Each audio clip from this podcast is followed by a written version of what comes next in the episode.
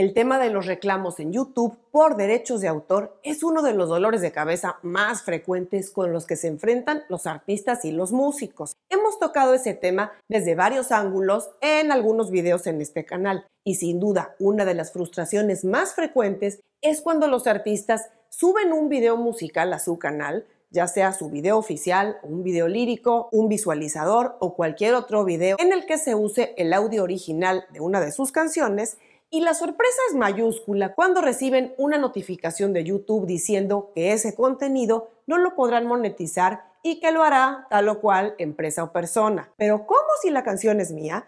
¿Por qué la va a monetizar alguien más si la música me pertenece? Ese es el grito de miles de artistas que se topan con este tipo de avisos. Caen en pánico y lo primero que hacen es impugnar lo que les parece una decisión arbitraria de YouTube. ¿Te suena familiar? Bueno, pues eso podría ser un grave error. Y te digo por qué es un error. Es que si te llegó un reclamo de copyright en videos donde usas tu propia música, no debes impugnar al menos la mayoría de los casos. Si quieres saber por qué, quédate en este programa y te voy a contar detalles. Soy Ana Luisa Patiño y estás en mi disquera, la casa del artista independiente bien informado.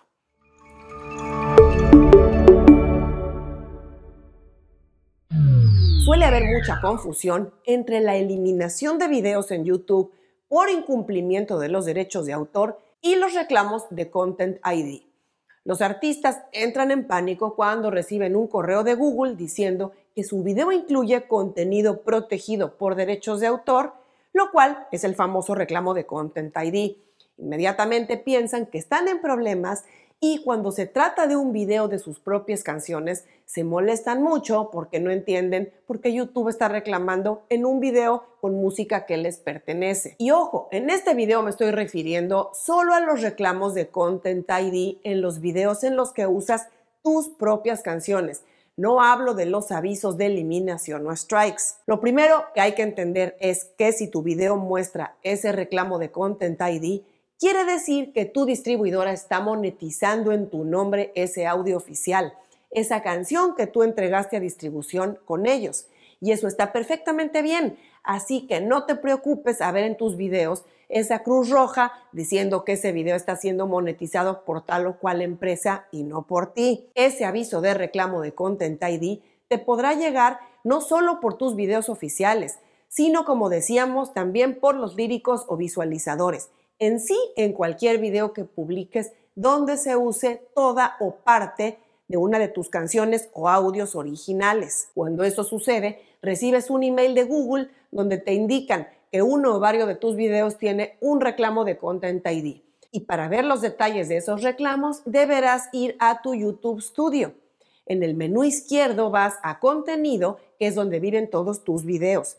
Ahí podrás ver en la columna de visibilidad el estado actual de cada video. En este caso que vemos aquí, los tenemos como públicos y luego tienes enseguida a la derecha la columna de restricciones, donde podrás ver el o los videos que están sujetos a algún tipo de restricción. En este caso, como verás, los que son videos musicales todos tienen el reclamo, mientras que el tercero, que es un EPK, no tiene ninguna restricción ya que no le fueron detectados audios o videos que estuvieran sujetos a copyright. Esto no quiere decir sino que tu distribuidora, sello o disquera está haciendo su tarea, es decir, monetizar tu video y tu contenido en YouTube. Dicho todo eso, entenderás por qué digo que no debes impugnar esos reclamos de Content ID.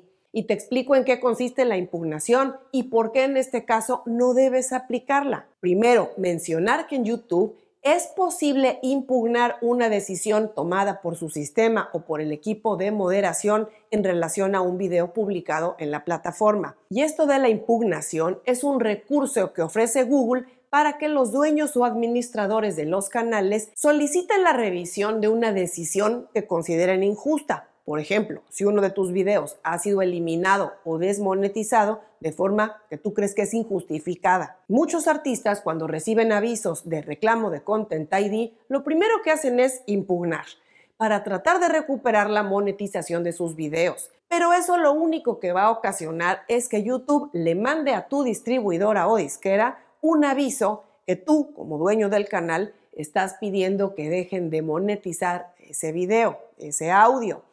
Según la distribuidora de la que se trate, podrían contactarte y explicarte por qué eso sería un error y si quieres que efectivamente ellos sigan monetizando tus audios en YouTube.